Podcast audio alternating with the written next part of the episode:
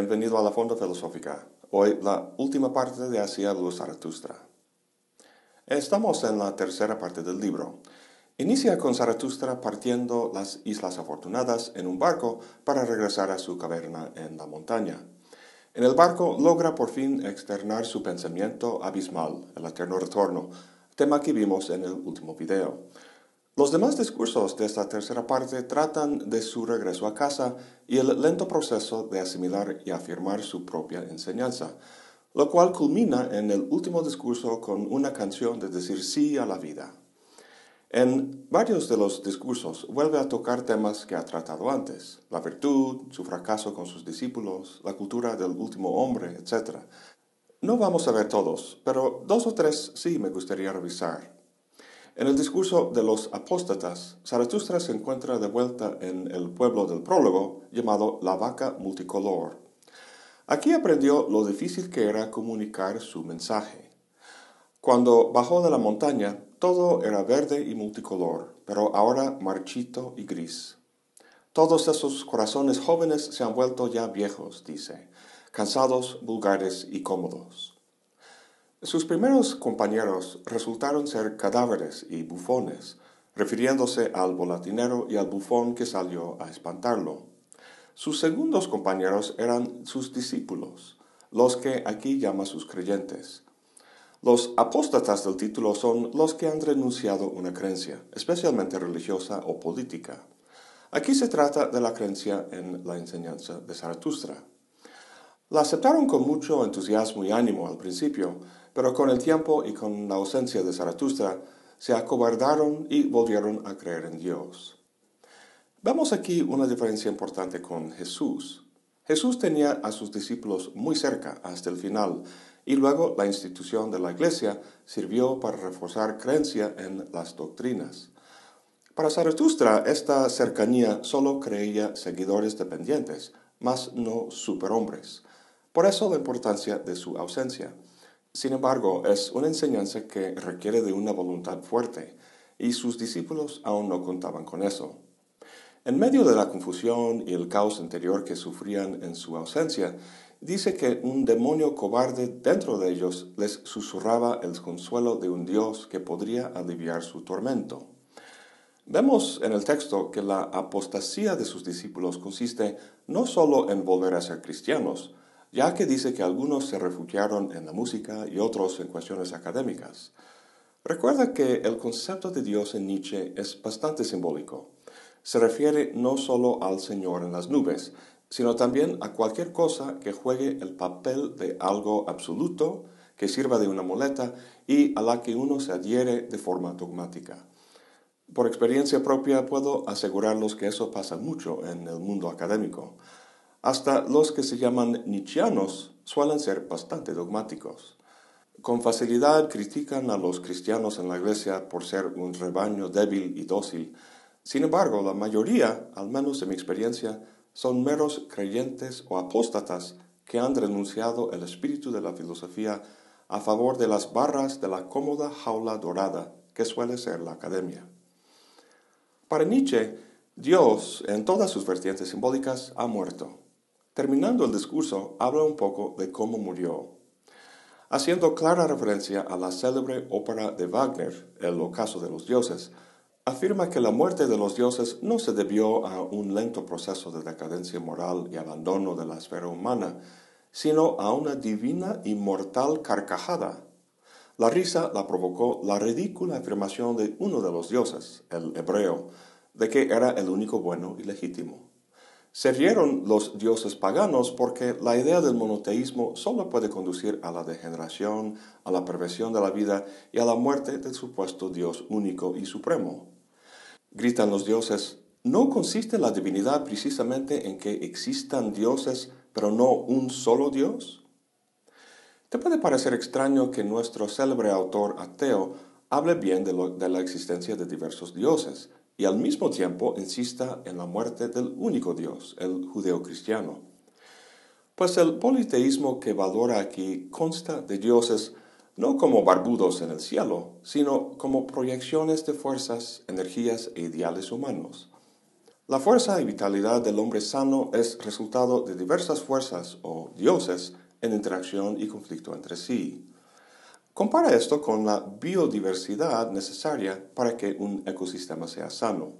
El hombre de una sola fuerza o Dios pronto se debilita. Más adelante encontramos a Zaratustra ya de vuelta en su caverna. En el discurso de los tres males nos cuenta sobre un sueño que tuvo justo antes de despertar, en el que, parado sobre un promontorio, pesaba el mundo con una balanza. En la segunda sección del discurso procede a pesar o evaluar tres cosas que tradicionalmente se han considerado malos. Lo que sucede en la primera parte, en el sueño, nos da la pista para interpretar lo que sucede en la segunda parte. Bien, en el sueño, Zaratustra observa o capta el mundo como una totalidad finita. Por un lado, la finitud del mundo es muy importante para su doctrina del eterno retorno, por el otro lado, su finitud lo hace susceptible de ser pesado en la balanza, lo cual expresa que el mundo es algo humanamente inteligible, a diferencia de mundos infinitos que son el objeto de la razón matemática. El mundo humano que Zaratustra habita es un mundo de fuerzas. La voluntad de poder que es Zaratustra puede articularse con la voluntad de poder de las cosas en este mundo. Sin embargo, como dice, donde hay fuerza, ahí también el número se convierte en dueño, pues tiene más fuerza. Lo que dice aquí me recuerda mucho de lo que dice Kant sobre lo sublime. Para tener una experiencia de lo sublime tenemos que medir la magnitud de algo, pero lo tenemos que hacer de forma estética o perceptual, usando los ojos, no de manera lógica o matemática, usando números. Con una calculadora puedes computar distancias infinitamente mayores a las que tu ojo puede apreciar, pero jamás tendrás así una experiencia de lo sublime. Zaratustra contrasta su forma de pesar el mundo con la del número para decir que no está interesado en las consecuencias científicas y abstractas del cálculo matemático, sino con el orden propiamente humano. Hay que pesar o evaluar las cosas no desde el abstracto mundo platónico de los números, sino desde una perspectiva humana. Pasemos entonces a la segunda parte. Aquí está despierto y pone en la balanza tres supuestos males, la voluptuosidad, la ambición de dominio y el egoísmo. La voluptuosidad tiene que ver con el placer sensual, especialmente sexual. Hace tiempo vimos cómo Zaratustra se oponía a los despreciadores del cuerpo, por lo que uno podría pensar que lo que promueve aquí sea un hedonismo desenfrenado. Pues no es así. Dice, quiero tener vallas alrededor de mis pensamientos y de mis palabras, para que no entren en mis jardines los cerdos y los exaltados. Los cerdos simbolizan aquellos para los que el placer sexual es el fin, pero Zaratustra, aunque no rechace el placer sexual, lo valora por ser el medio de procreación, la forma en que el ahora pasa al futuro. Aquí Nietzsche guarda mucho en común con el Platón del banquete, para quien el elemento erótico es fundamental. En Platón uno pasa del placer en la belleza física a la belleza del alma hasta descansar en la contemplación de las ideas eternas. Zaratustra dice que una suprema esperanza yace en la voluptuosidad, en un matrimonio entre dos seres más extraños que hombre y mujer. Seguramente se refiere aquí al último discurso de la tercera parte, donde Zaratustra se casa con la mujer vida. A lo que voy es que la voluptuosidad para el superhombre es algo que va más allá del placer sexual a sublimarse en placeres cuyas crías son ideas y valores, que no son eternas como en Platón, sino históricas y mundanas. Si la voluptuosidad nos hace pensar en un Casanova o Don Juan, el mal de la ambición de dominio nos hará pensar seguramente en un tirano político. De la misma manera que Zaratustra acepta el mero placer sexual, aquí reconoce que la ambición de dominio se manifiesta en los típicos tiranos crueles y vanos, pero esto lo rechaza como una forma baja. Es típico del político que acarrea gente con dinero o amenazas a la plaza central para escucharlo. Pero esta ambición, dice, asciende hasta los puros y solitarios, donde su deseo de poder se expresa como un rebajarse o descender, de lo alto a lo bajo. A diferencia del tirano o pequeño político, no recibe su poder de la gente y su dominación, ya que rebosa de vitalidad y sabiduría por cuenta propia. Como Nietzsche dice en otro texto, el filósofo de verdad es un legislador. Para semejante ser, la ambición de dominio consiste en imprimir en su época y su cultura el sello de su pensar, en forjar nuevos valores para un pueblo. Esto es lo que en la primera parte del libro Zaratustra llamaba su virtud que hace regalos. Y como final, el egoísmo. Una buena manera de entender por qué para Nietzsche el egoísmo sea una virtud es volver a lo que dice sobre la compasión. Está en contra de la compasión cristiana no porque no quiera ayudar a la gente, sino porque la compasión más que nada debilita a quien está dirigida. Leyendo el texto del discurso, está claro que opone su noción de egoísmo al servilismo y a la cobardía. En nuestra sociedad del consumo, el egoísta es quien dice todo para mí, pero al dirigirse por la mirada del otro, por la norma social, ese egoísmo no es más que una mentalidad de esclavo o de rebaño. El egoísmo que valora Nietzsche se caracteriza, en cambio, por la fuerza y el valor, por una independencia noble que, en su expresión más pura, constituye una virtud, no solo para el egoísta en cuestión, sino para el pueblo mismo, tal como vimos hace poco con la ambición de dominio. En el discurso El convaleciente, Zaratustra cobra el valor de ver de frente nuevamente su pensamiento del eterno retorno, pero le llena de asco y se colapsa. En este y los últimos tres discursos de la tercera parte se recupera y al final acepta con alegría este pensamiento del futuro. El último discurso se llama Los siete sellos. En él, Zaratustra canta un cósmico sí a la vida y se casa con ella, convirtiéndose en superhombre. El título se refiere a la Biblia, a la revelación de San Juan en la parte que trata del libro de los siete sellos. Al romper los sellos se inicia el Apocalipsis, en nuestro texto, en cambio, los sellos no se rompen, sino que se ponen, y significan no una destrucción, sino una afirmación que culmina en un matrimonio con la vida. De acuerdo con el plan original, el libro terminaba aquí, pero posteriormente Nietzsche escribió una cuarta parte, la cual no llegó a editarse con las primeras tres hasta 1892, nueve años después de su primera publicación. Se ha discutido mucho sobre esos dos libros, el de tres partes y el de cuatro. ¿Es uno más coherente que el otro? Porque Nietzsche agregó una nueva parte a un libro ya publicado. Nietzsche terminó la cuarta parte en 1885 y con su propio dinero imprimió 40 ejemplares repartiéndolos entre amigos y conocidos. ¿Tendremos en la cuarta parte una enseñanza esotérica para unos cuantos?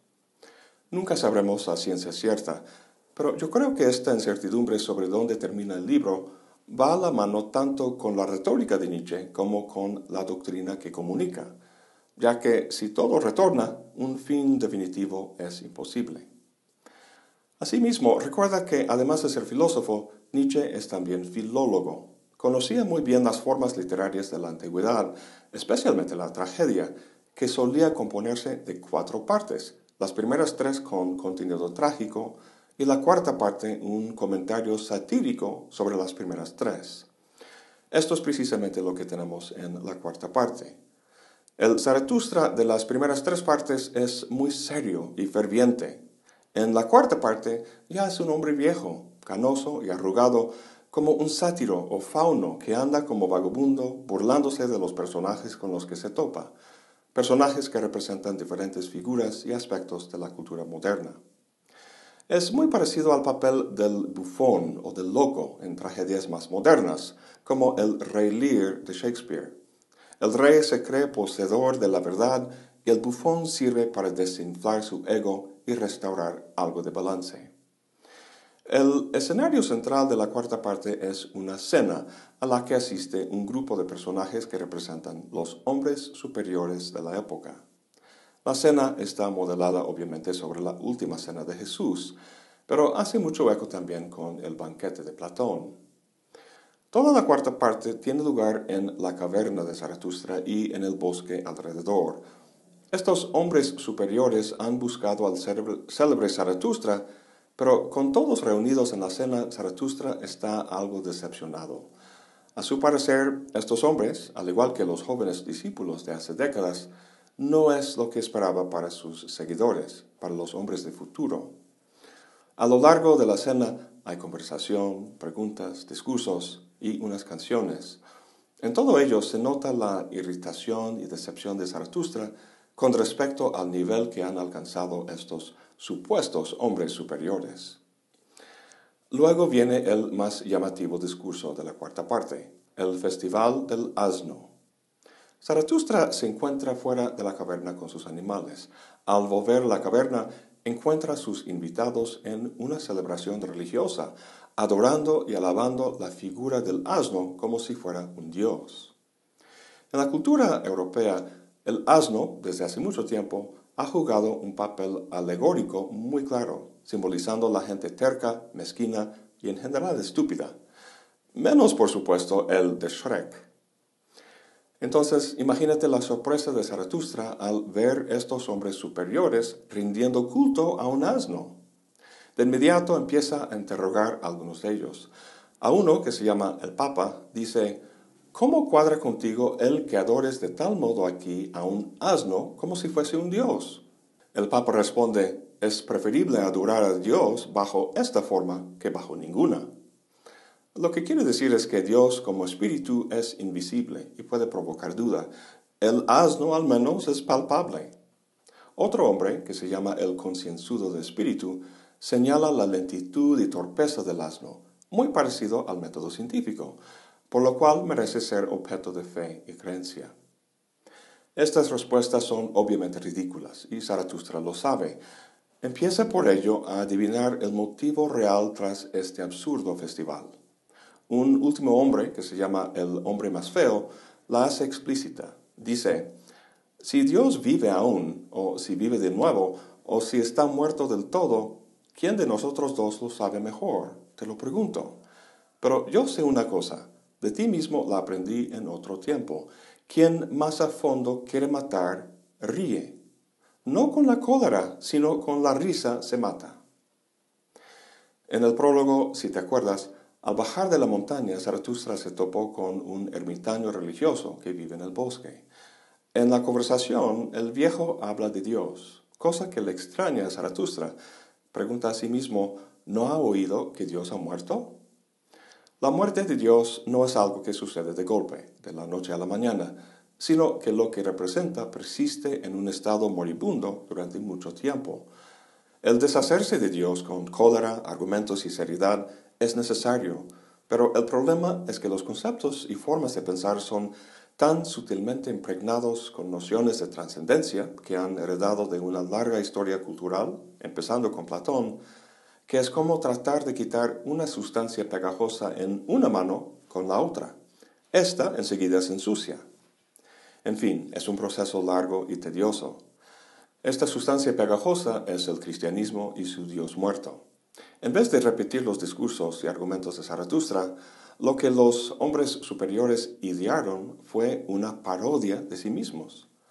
Razonando que una carcajada vale mil argumentos, se burlaron de sí mismos en este festival del asno, asimilando quizá de golpe la enseñanza del eterno retorno cuya finalidad es eliminar el deseo de venganza.